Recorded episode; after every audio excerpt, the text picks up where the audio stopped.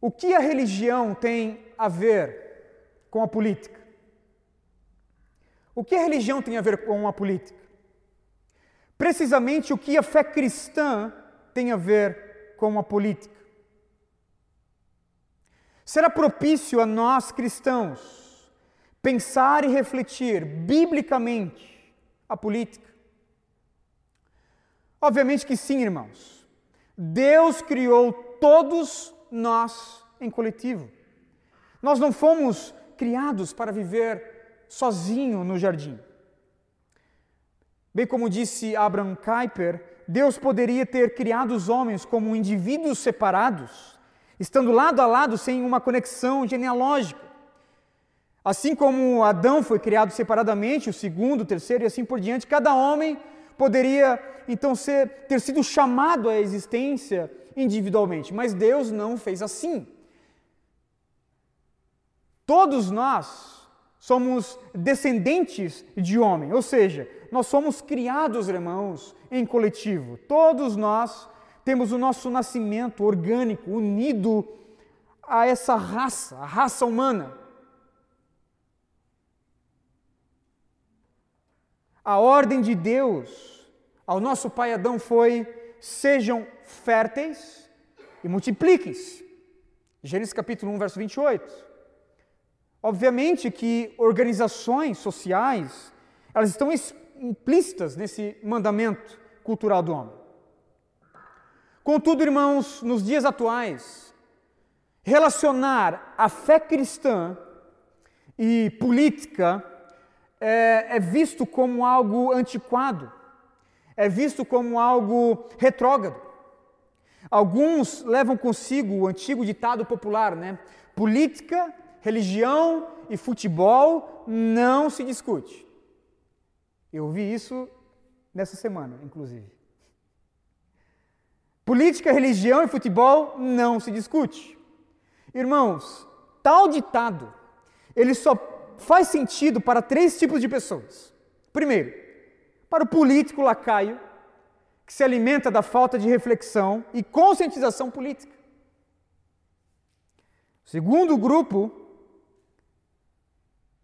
é para o crente ou para o cético, né, que não tem argumentos sobre as suas convicções teológicas, doutrinárias. E terceiro, para um torcedor cujo time, né, acabou de ser derrotado. Então, política, religião e futebol não se discute. Isso não é verdade. Irmãos, nós precisamos discutir sobre política. Nós precisamos usar essa massa cefálica do Senhor, que o Senhor nos deu para firmar as nossas convicções. Se, como crentes que somos, estivermos indispostos a debater ideias, expressões políticas da nossa fé, nós teremos grande dificuldade de nos relacionar em sociedade compreender conceitos nobres como cidadania, democracia, convivência mútua.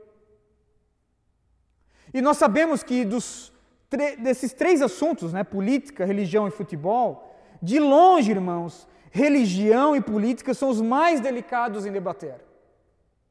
São os mais delicados em debater separadamente. Agora, nós estamos então entrando numa série que vai relacionar ambas as coisas, ambos os temas, ou seja, o nosso desafio é ainda maior, porque nós vamos agora relacionar fé cristã com a política.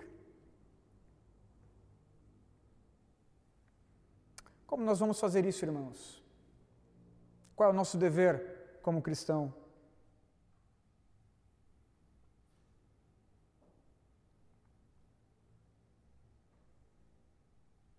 Hoje nós vamos ver que de fato nós precisamos refletir e pensar como a nossa fé ela deve se relacionar com a política.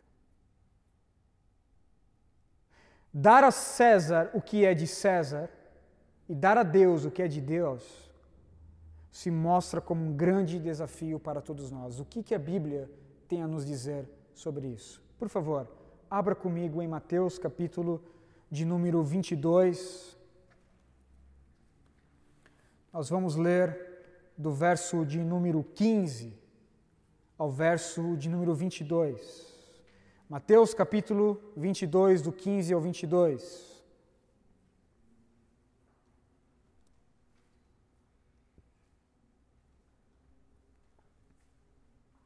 Diz assim a palavra do Senhor. Então os fariseus saíram e começaram a planejar um meio de enredá-lo em suas próprias palavras. Envi Enviaram-lhe seus discípulos junto com os herodianos, que lhe disseram: Mestre, nós sabemos que és íntegro e que ensinas o caminho de Deus, conforme a verdade. Tu não te deixas influenciar por ninguém, porque não te prendes à aparência dos homens. Dize-nos, pois, qual é a tua opinião? É certo pagar imposto a César ou não? É certo pagar imposto a César ou não? Mas Jesus, percebendo a má intenção deles, perguntou: Hipócritas, por que vocês estão me pondo à prova? Mostrem-me a moeda usada para pagar o imposto. E eles lhe mostraram um denário. E ele lhes perguntou: De quem é esta imagem e esta inscrição? De César, responderam eles. E ele lhes disse: Então deem a César o que é de César e a Deus o que é de Deus. Ao ouvirem isso, eles ficaram admirados e, deixando, retiraram-se. Vamos ao Senhor em oração. Senhor Deus, nós colocamos a nossa vida na tua presença e pedimos a tua intervenção, Pai. Pedimos o teu auxílio sobre este momento. Ajuda-me, Senhor, a pregar o teu evangelho. Ajuda-me, Senhor, a expor essas verdades. Ajuda-me, Senhor, a expor, ó Deus, a essa cosmovisão bíblica que o Senhor tem acerca da nossa fé e como essa fé ela se relaciona com o Estado, Senhor. Por favor, ajuda-nos. Precisamos da tua intervenção. É assim que nós lhe pedimos em Cristo Jesus. Amém. Amém. Ainda é quarta-feira da semana de Páscoa. E Jesus está ensinando no templo, lugar que ele tinha purificado um dia antes. Como nós vimos, irmãos, nós estamos saindo praticamente de três parábolas que Jesus contou, né, particularmente para denunciar os líderes religiosos. Os fariseus e os chefes ah, religiosos querem prendê-lo, mas eles temem a multidão, eles temem a grande multidão, os, os discípulos de Jesus e aqueles que estavam admirados pela chegada triunfal de Jesus. Eles querem matá-lo. Mas como fazer? Eles querem pegá-lo. Mas como eles podem fazer isso?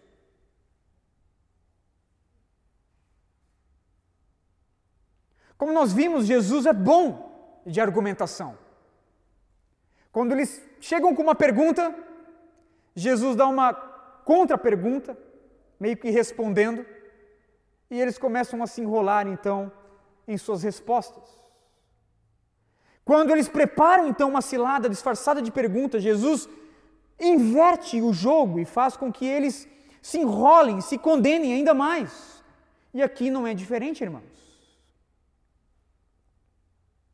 Esses homens começam a pensar o seguinte: quem sabe nós conseguimos pegar Jesus colocando ele contra o Império Romano.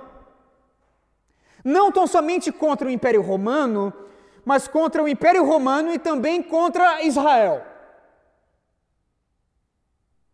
Assim eles armam mais uma frustrada cilada para Jesus, do 15 ao 17. Dizendo, mestre, nós sabemos que tu ensinas a verdade, nós sabemos que tu ensinas o caminho de Deus conforme a verdade, Sabemos que tu não se deixas influenciar por ninguém, porque tu não te prendes à aparência de ninguém, dos homens. Dize-nos então, qual é a tua opinião? É certo pagar imposto a César ou não?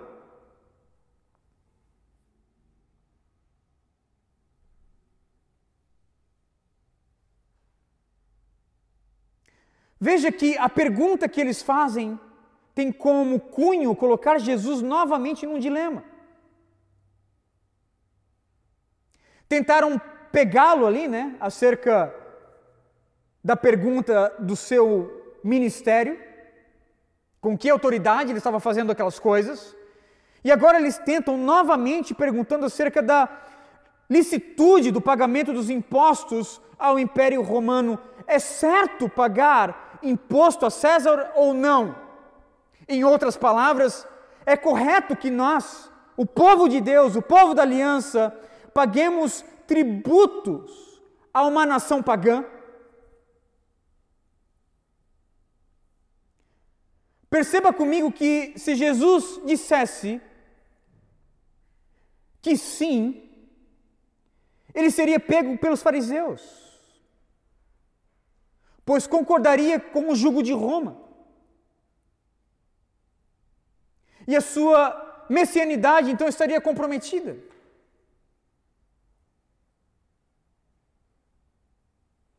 O pagamento individual era um sinal mais óbvio da submissão de uma pessoa ao jugo de Roma.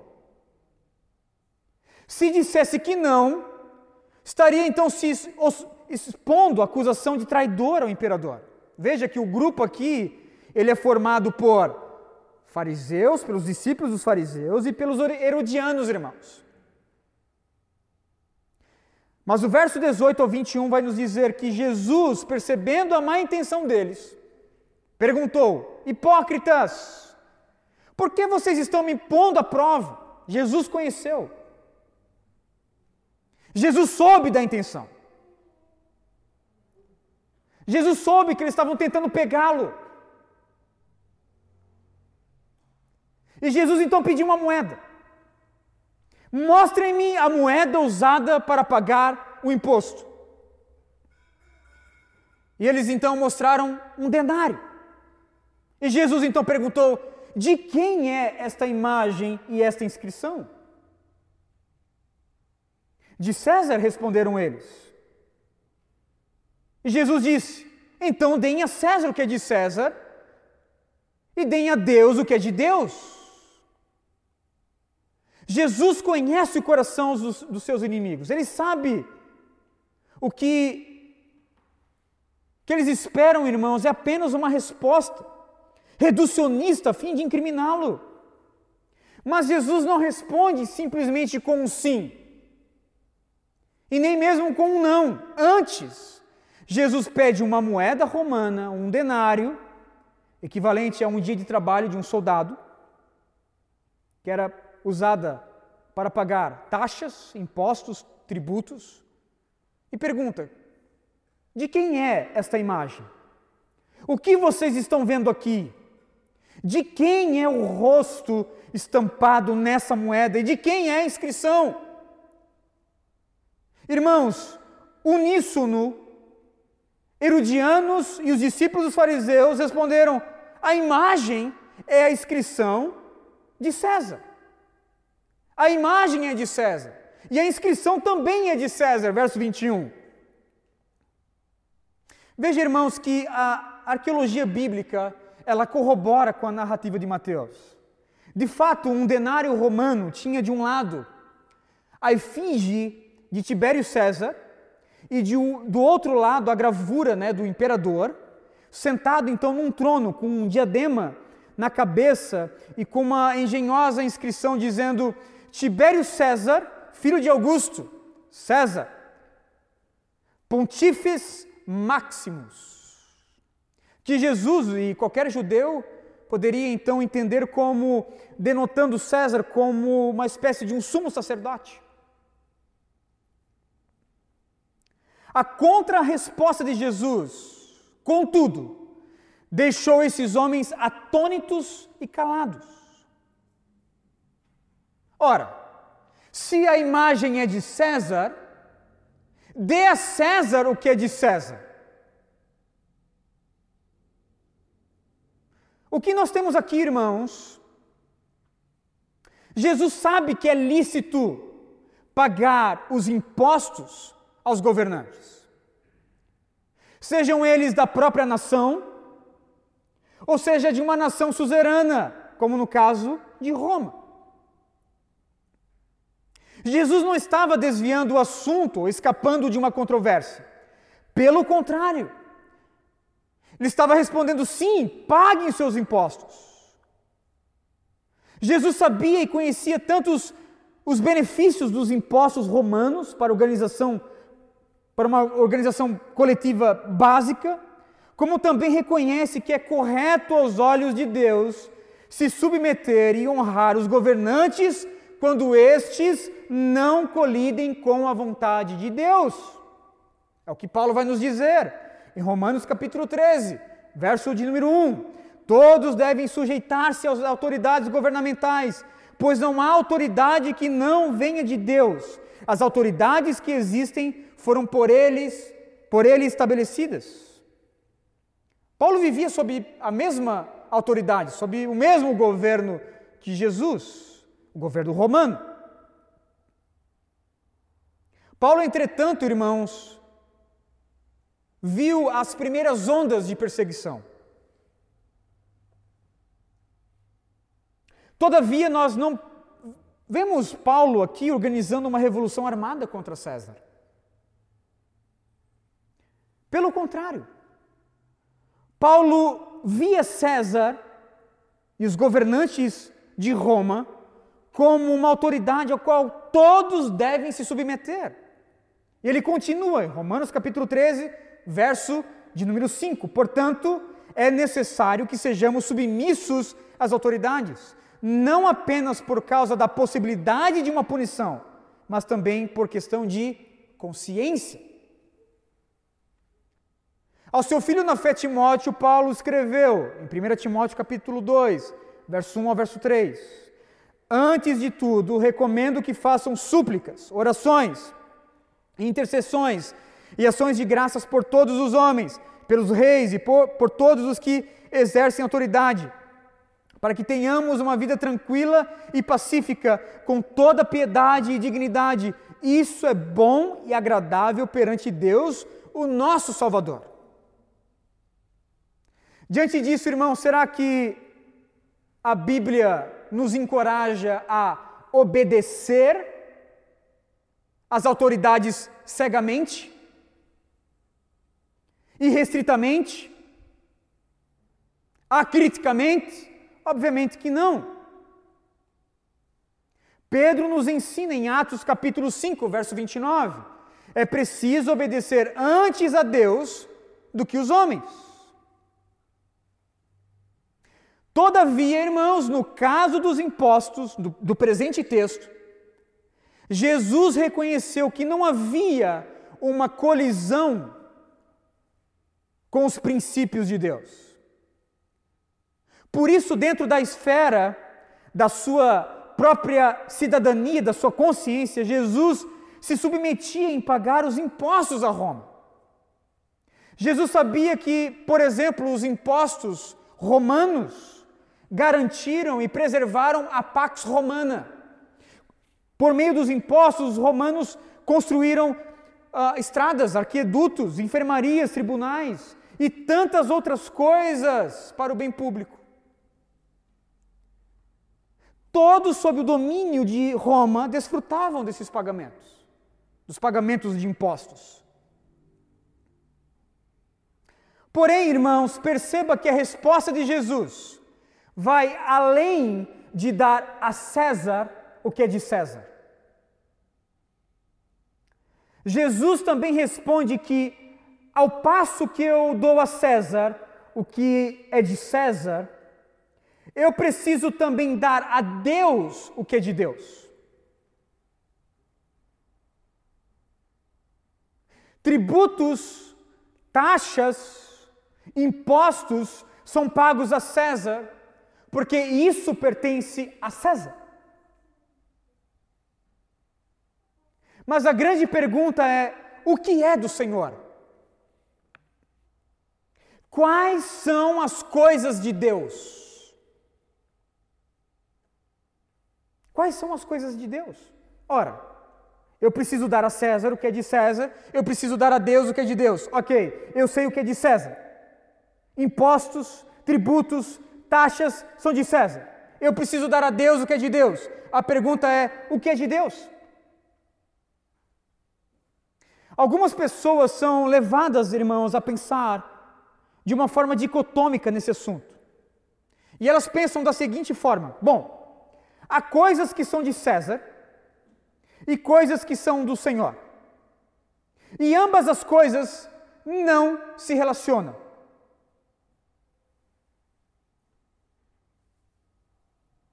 As pessoas são levadas a pensar sobre isso sempre no sentido de que as coisas de Deus não podem intervir nas coisas de César.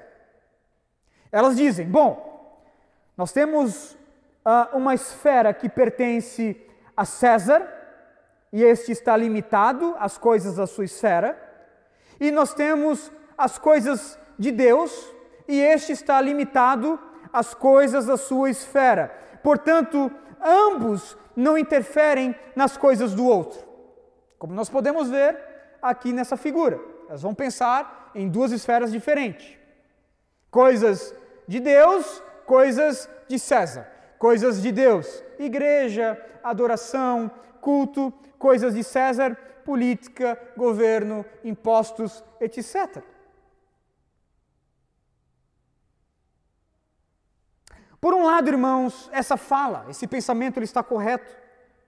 Pois sim, nós compreendemos bem o que são as coisas de César. Sabemos que o seu domínio é limitado à, à esfera da sua própria realidade. César precisa cuidar das coisas de César. O Estado precisa cuidar das suas responsabilidades, das suas obrigações. Mas a pergunta é: o que é de Deus? Quais são as coisas de Deus? Ou melhor, o que pode estar fora do domínio de Deus? Quais os limites da sua soberania? Quais os limites do, do interesse do Senhor? Se nós devemos dar a Deus, irmãos, o que é de Deus, precisamos, portanto, saber quais são as coisas de Deus. Portanto, a grande pergunta não é tanto o que é de César, porque nós sabemos o que é de César. A pergunta é: o que é de Deus? Tudo é de Deus. Não há nada no universo que não seja dele. Enquanto César, irmãos, tem um limite em sua soberania, restringindo a jurisdição da sua esfera na política pública, Deus é ilimitado e completamente autônomo na sua soberania. Desse modo, irmãos, César não pode intervir nas coisas de Deus, mas Deus pode intervir nas coisas de César. E tudo deve ser olhado então sob o prisma da soberania autônoma de Deus, em reger não somente aquilo que inteiramente ah, é relacionado com ele, por exemplo, a religião cristã, mas todo o universo, irmãos, inclusive a política.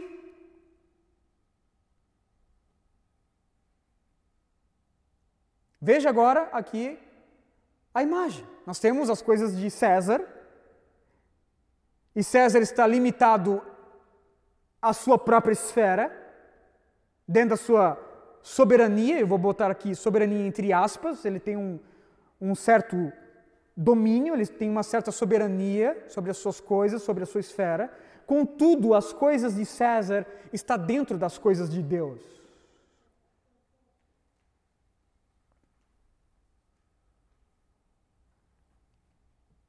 E aí perceba comigo que Jesus passou a dizer que os homens devem dar a Deus o que é de Deus.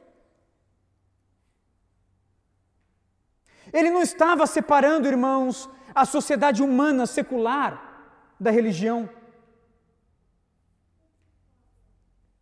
dizendo que nós devemos obedecer os homens no que tange a, a, a política, ao Estado, e nós devemos então ter, uh, por um outro lado, uh, uma vida espiritual nas coisas que são de Deus, a igreja, o culto, grupos pequenos, o louvor.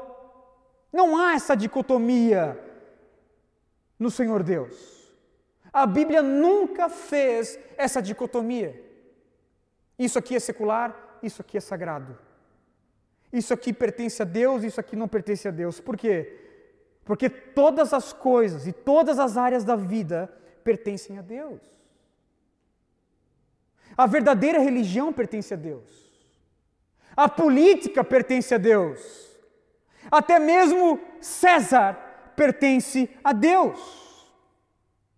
Veja que a pergunta de Jesus foi a seguinte: de quem é a imagem estampada nessa moeda?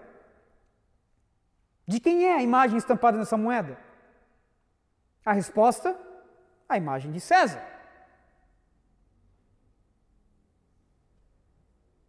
Contudo, nós precisamos perguntar também, a fim de compreender a teologia bíblica por trás da, da, das esferas,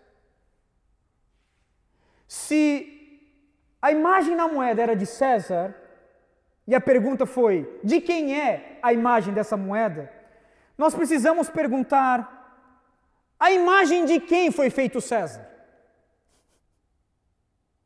A imagem de quem foi feito César? Se nós podemos ver naquela moeda a imagem de César, a pergunta é: e César é a imagem de quem? A imagem de quem foi feito César? Resposta: a imagem de Deus. Irmãos, o homem foi feito à imagem de Deus. César era homem, portanto, César também estampava a imagem de Deus, e por isso César era de Deus. Se por um lado aquelas pessoas deveriam dar aquela moeda porque nela continha a imagem de César, César deveria ser rendido a Deus porque ele contém a imagem de Deus.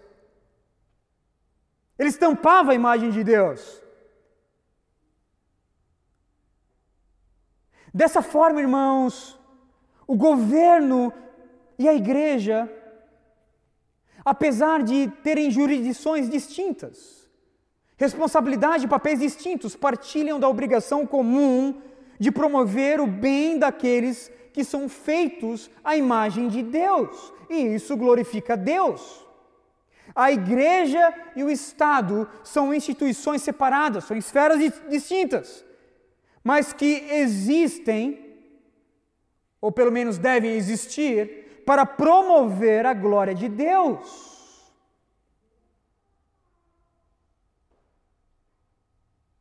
E a pergunta é: por que, que nós não vemos assim? Por que ainda nós separamos, irmãos, o mundo secular do mundo sagrado? Por que, que nós temos a dificuldade de ver a política, a esfera política, como uma esfera que deve ser usada para o bem da sociedade e para a glória de Deus?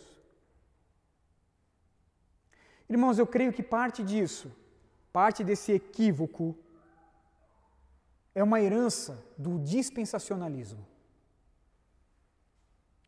Do dispensacionalismo clássico, que por muitos anos doutrinou a igreja, dicotomizando as esferas em dois lados: aquilo que pertence a Deus e aquilo que pertence ao mundo, aquilo que pertence a Satanás.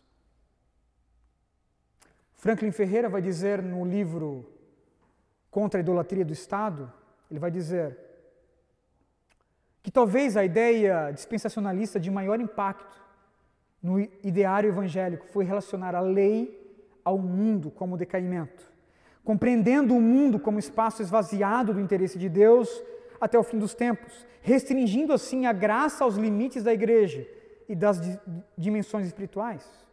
Não é de estranhar, portanto, que com o tempo o movimento evangélico tenha classificado o mundo como um caso perdido até a volta de Jesus.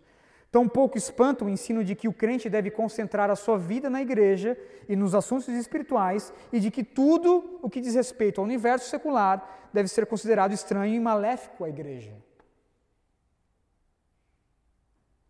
Nesse caso, irmãos, por muitos e muitos anos, os cristãos eles foram doutrinados a pensar como essa figura. Deus se interessa pela igreja, segundo a herança dicotômica do dispensacionalismo. Deus se interessa pela igreja. As outras esferas, como a família, como o lazer, como as artes, como o Estado, como a política e as suas ramificações, como o trabalho, isso pertence ao mundo, isso pertence a, a, a Satanás. Essas coisas não têm jeito, Deus não se interessa por isso. Irmãos, essa visão bíblica, essa visão, ela não é bíblica. Não é uma visão que corresponde às Escrituras. Limitar o interesse de Deus na esfera da religião verdadeira é tentar apequenar a soberania de Deus. Sim, Deus se interessa pela igreja. Ele desceu dos céus para comprá-la, para redimi-la. Mas Deus também se interessa pela família. Deus também se interessa pelo trabalho. Deus também se interessa pelas artes. Deus também se interessa pelo Estado. Deus também se interessa pelo lazer. Deus também se interessa pela educação, pela ciência. A esfera da igreja não é a única esfera que Deus se interessa. Inclusive, Jesus não morreu tão somente pela esfera da igreja. Colossenses capítulo 1, versos 19 e 20, Paulo vai dizer: Pois foi do agrado de Deus que nele, em Cristo, habitasse toda a plenitude, e por meio dele reconciliasse consigo todas as coisas, todas as coisas, tanto as que estão na terra como as que estão nos céus, estabelecendo a paz pelo seu sangue derramado na cruz. Em 2 Coríntios capítulo 5, verso 19, Paulo vai dizer que Deus estava em Cristo reconciliando consigo mesmo o mundo todo o cosmos.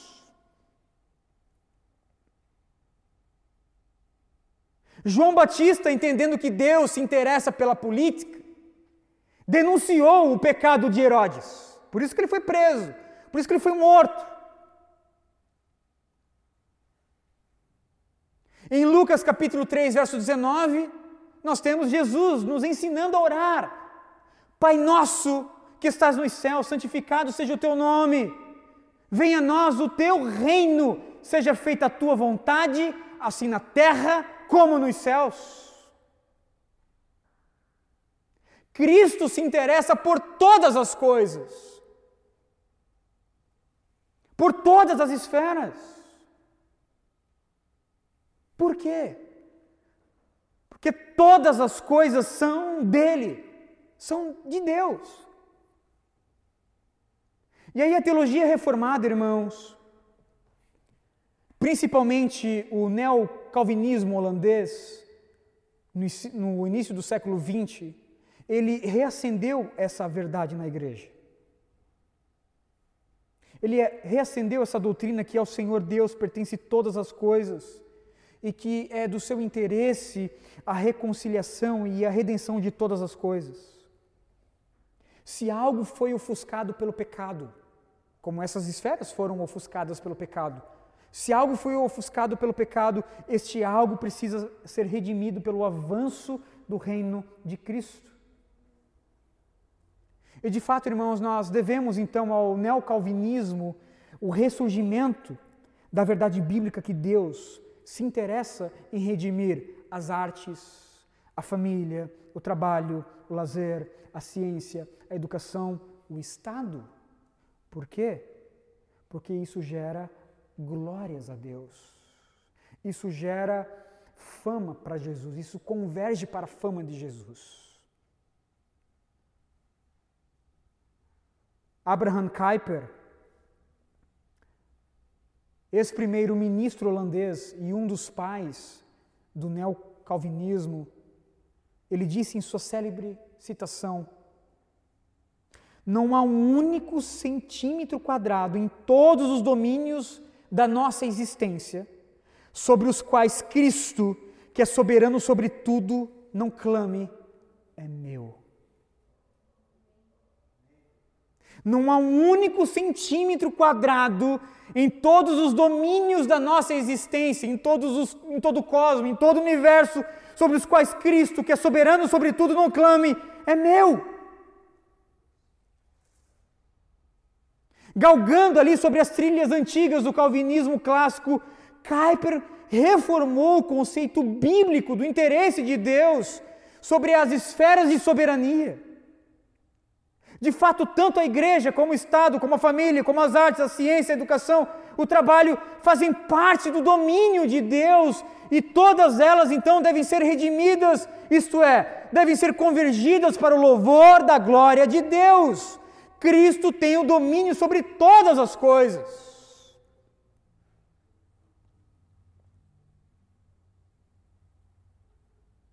Ora, se Cristo tem domínio sobre todas as coisas, a pergunta é: será que as coisas de César ficaram de fora? Será que a política ficou de fora? Será que o Estado ficou de fora? Obviamente que não, irmãos. O Estado, ao Estado, Cristo também clama: é meu. A política, ainda que seja corrompida, deturpada, ofuscada pelo pecado, Cristo também clama: é minha. Aos poderes executivo, legislativo e judiciário da nossa república, Cristo também clama: são meus. A política é minha, o Estado é meu. Todas as coisas são de Deus. Não há nada que fique de fora.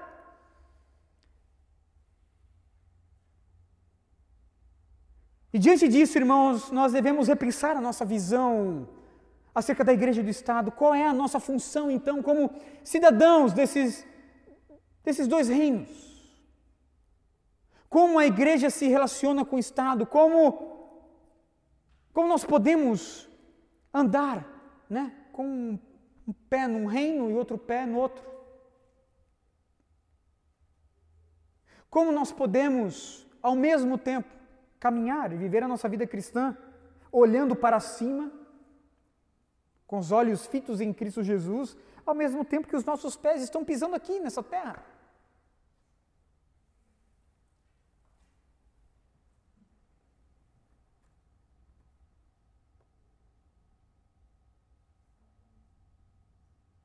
Porque há tão pouco interesse de verdadeiros crentes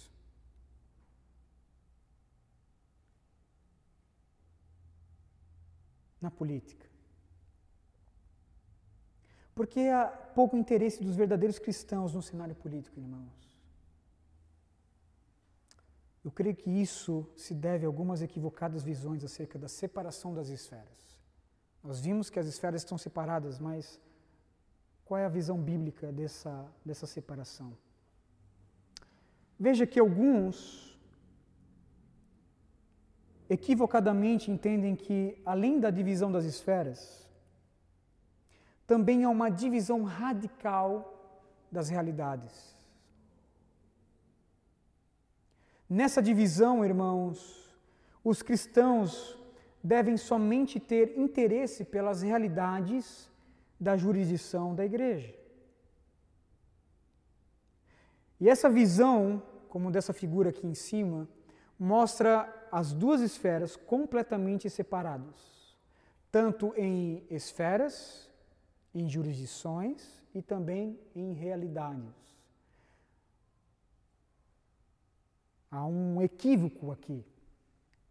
As pessoas que pensam assim vão dizer: olha, eu sou crente, eu pertenço à igreja, estou dentro da jurisdição da igreja e as minhas realidades, o meu pensamento, o meu campo de ideias, meu campo de, de, de cosmovisão se limita tão somente àquelas realidades verticais.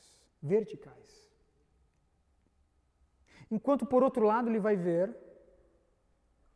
a política simplesmente numa realidade horizontal, completamente separada. É uma separação radical aqui.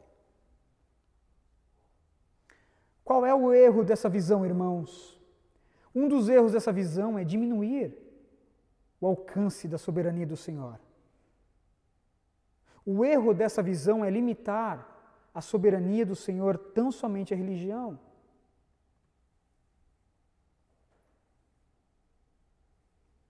Nessa visão, por exemplo, a igreja não se envolve em pautas políticas né, ah, que lhe interessam. Por exemplo, a pauta acerca da pobreza, acerca do aborto, acerca até mesmo da liberdade religiosa. Por quê? Porque para aqueles que pensam assim, dentro dessa visão, todos esses assuntos são exclusivamente pautas da esfera pública, da esfera política. E se tratam então de realidades unicamente horizontais. Contudo, nós temos ainda outros irmãos que veem a separação das esferas, mas com um mínimo de envolvimento das realidades. Veja, que nós temos um mínimo de envolvimento das realidades ali.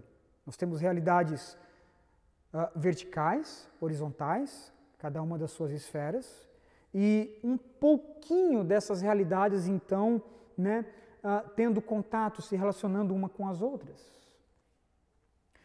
Neste quadro, os crentes, os discípulos de Jesus, praticam um ato, né, por exemplo, da cidadania, do voto, escolhem ali seus candidatos com um certo interesse, levando em conta os valores das suas crenças, mas sem muito engajamento político.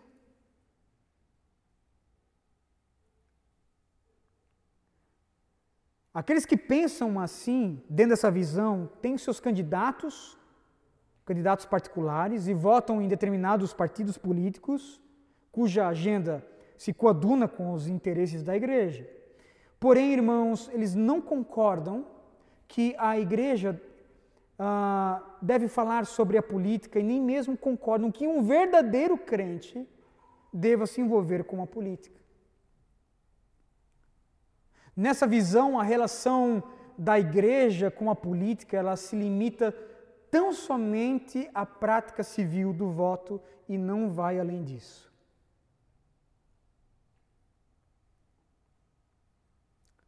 Contudo, nós temos ainda uma terceira visão equivocada da separação das esferas.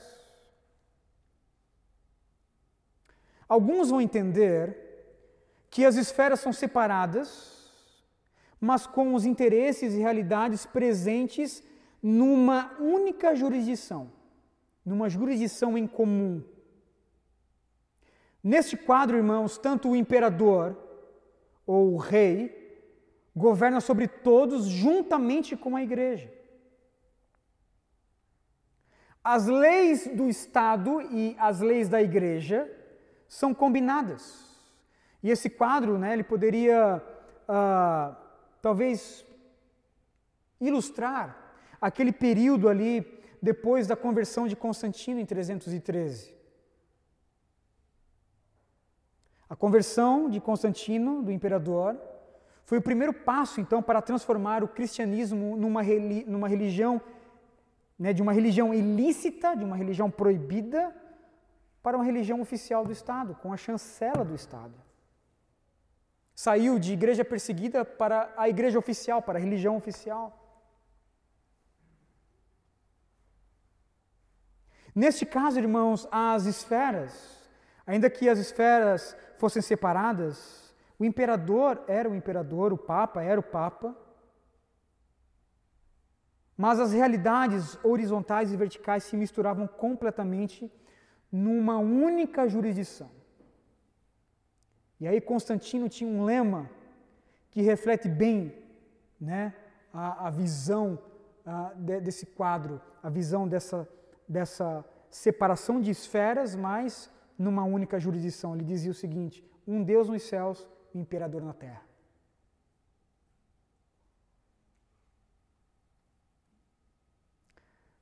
Infelizmente, essa visão não ficou tão somente no quarto século.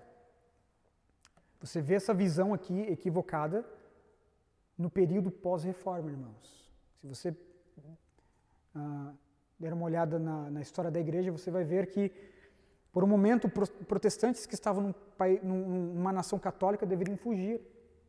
Ao passo que, em outros lugares, católicos dentro de uma nação protestante deveriam fugir. Qual é o problema dessa visão? Além da opressão política e religiosa sobre as pessoas, as realidades estarão tão combinadas que falsos convertidos e falsos professos serão feitos, não pela mão da igreja, mas pela mão do Estado. E aí, nesse caso, vai ser bem difícil identificar um verdadeiro cristão, pois todos estão debaixo da jurisdição do Estado e também da igreja.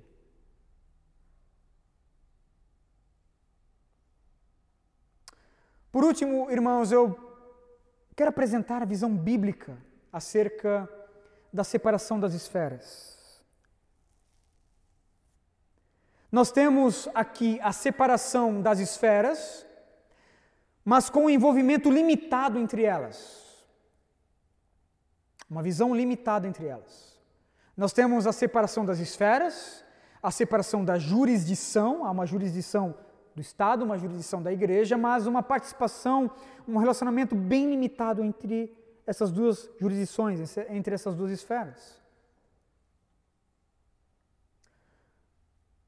Como eu disse, irmãos, os discípulos de Jesus têm uma dupla cidadania. Ele é cidadão dos céus, onde ele aguarda a, a verdadeira pátria, e ele é cidadão da terra também. Nós vivemos né, nesse, nesse drama escatológico do já e ainda não.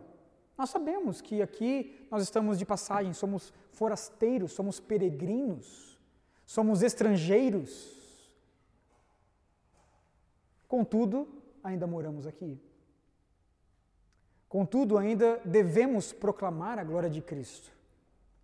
Ainda nós não estamos gozando o céu em sua totalidade, mas isso não quer dizer que nós não podemos viver um pouquinho dos céus aqui, por meio da propagação do reino de Cristo.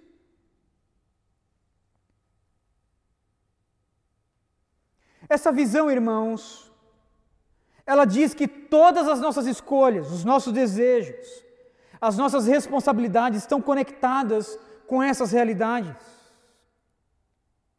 Uma realidade horizontal e vertical estão presentes na nossa vida. Nós somos ao mesmo tempo pessoas religiosas e políticas.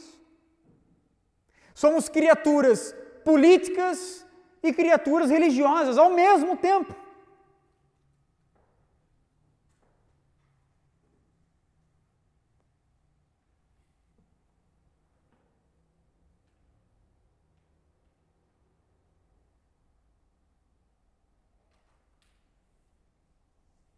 Pegue, por exemplo, a pauta do aborto, irmãos.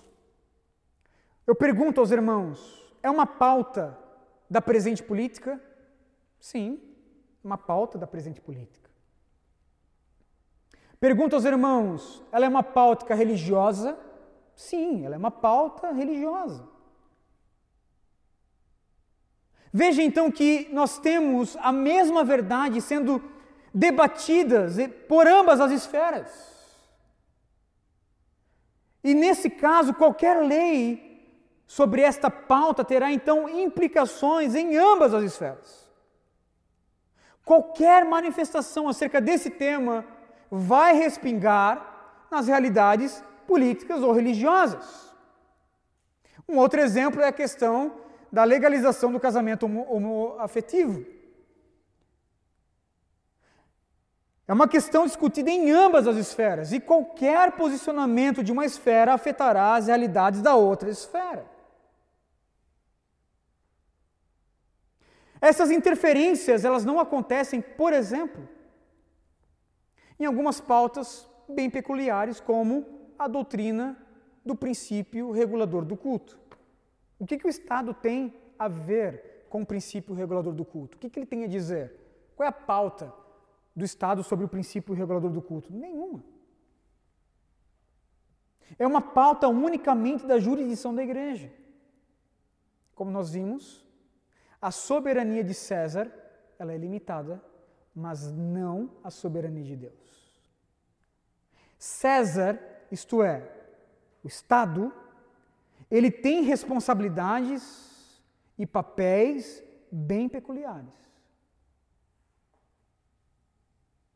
Todavia, irmãos, as responsabilidades e os papéis do Estado devem ser feitos para a honra e para a glória de Deus.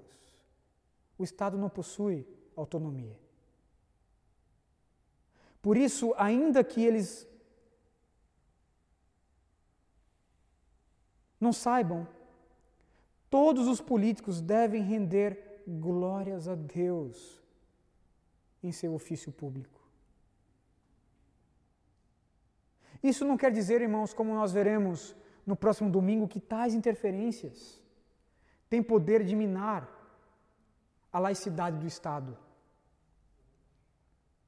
Mas que nós cristãos, como possuidor de uma dupla cidadania, nós devemos influenciar o máximo as realidades do Estado para que ele possa dar maior glória a Deus.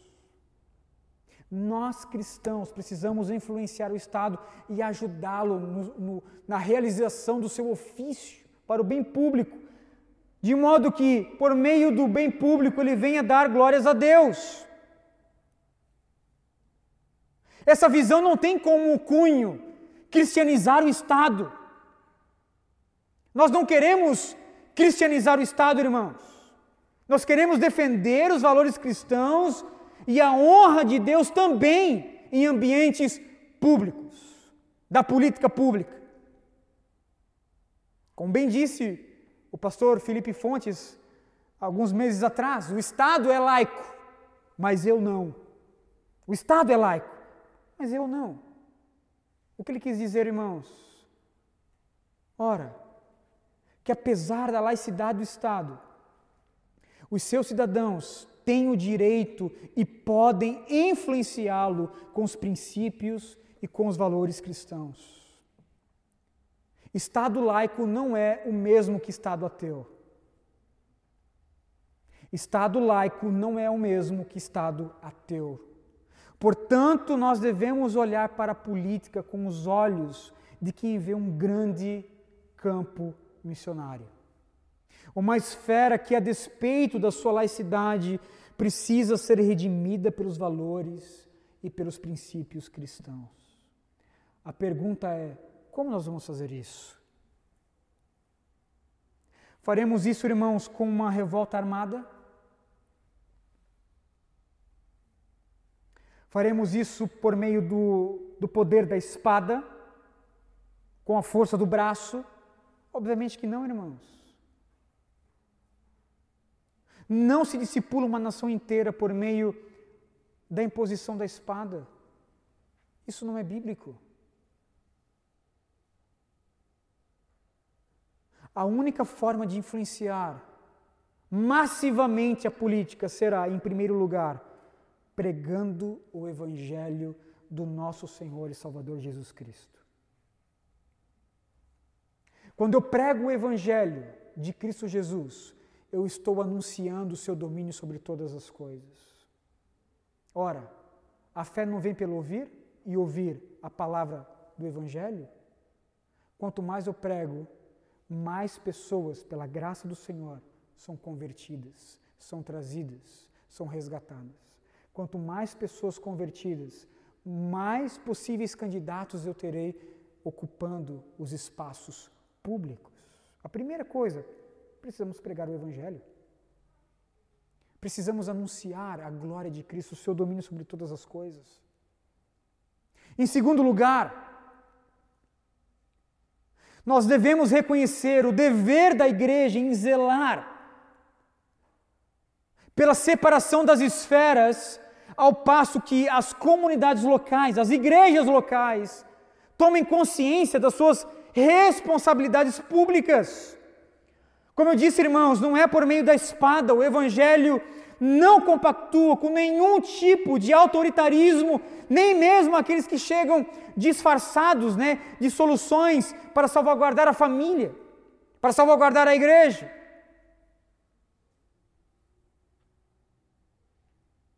A nossa influência cristã na política será por meio da propagação pública dos valores e dos princípios cristãos para a nação, respeitando sempre as instituições levantadas pelo Senhor, como também a natureza da laicidade do Estado.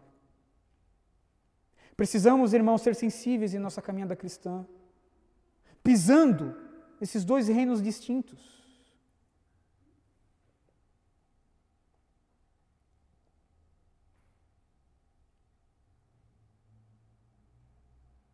As esferas precisam ser separadas. Igreja e Estado precisam estar separados. Esferas separadas. Precisamos zelar por isso. Esferas separadas. Convicções doutrinárias bem firmadas. E o respeito ao pluralismo de ideias bem posicionado. Nós não somos chamados, irmãos, para subverter governos. Nós não somos chamados a subverter autoridades ou mesmo coagir pessoas a crer naquilo que nós cremos. Não fomos chamados a dar nenhum tipo de golpe político a fim de cristianizar a nação. Não fomos chamados, irmãos, para impor à força os nossos princípios e valores. Todavia, nós fomos chamados a pregar o Evangelho em todos os lugares e anunciar o domínio de Cristo sobre todas as coisas. Em terceiro lugar, nós precisamos envolver urgentemente os crentes vocacionados por Deus no debate político. Cadê os crentes, irmãos? Cadê os cristãos? Cadê os reformados? Onde estão eles no cenário político? Se desejarmos ver uma transformação social efetivamente benéfica para a nação, onde a glória de Deus é manifestada por meio do bem coletivo, nós precisamos envolver os discípulos de Jesus nos debates público-político. Deus é glorificado quando seus filhos exercem os seus direitos para o bem público e para uma maior propagação da glória de Deus. Por isso, irmãos, os puritanos declararam na Confissão de Fé do Westminster, dizendo que no capítulo, 20, no capítulo 23, parágrafo 2, aos cristãos é lícito aceitar o ofício de magistrado, sendo para eles chamados e em sua administração, como devem especialmente manter a piedade, a justiça e a paz, segundo as leis salutares de cada Estado. Você já nasceu de novo? Você é membro de uma igreja local?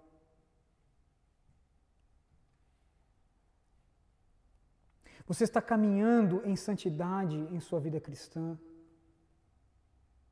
Eu lhe encorajo hoje, como discípulo de Jesus, então, a olhar para a política como um grande campo missionário, esperando a ser redimido. Nós precisamos, irmãos, de homens e de mulheres de Deus nessa esfera, anunciando o domínio de Cristo e exercendo piedosamente o seu ofício para a glória de Deus. Como nós vimos o domínio de César é limitado, mas não o domínio de Deus. A política, Cristo também clama, é minha. É minha. Cristo olha para cada centímetro quadrado da esfera política, ainda que dentro de uma de um país tão doido como nós, tão desorganizado como nós, tão corrupto como nós. E Cristo clama: é meu. É meu. De fato, irmãos, eu encorajo os irmãos a se envolver, a se engajar politicamente nessas causas. Você é uma criatura religiosa e também uma criatura política. Nós não podemos tão somente limitar a nossa atuação como cidadão, a nossa atuação política tão somente de quatro em quatro anos, quando a gente vai ali e escolhe um candidato. Somos chamados mais do que isso.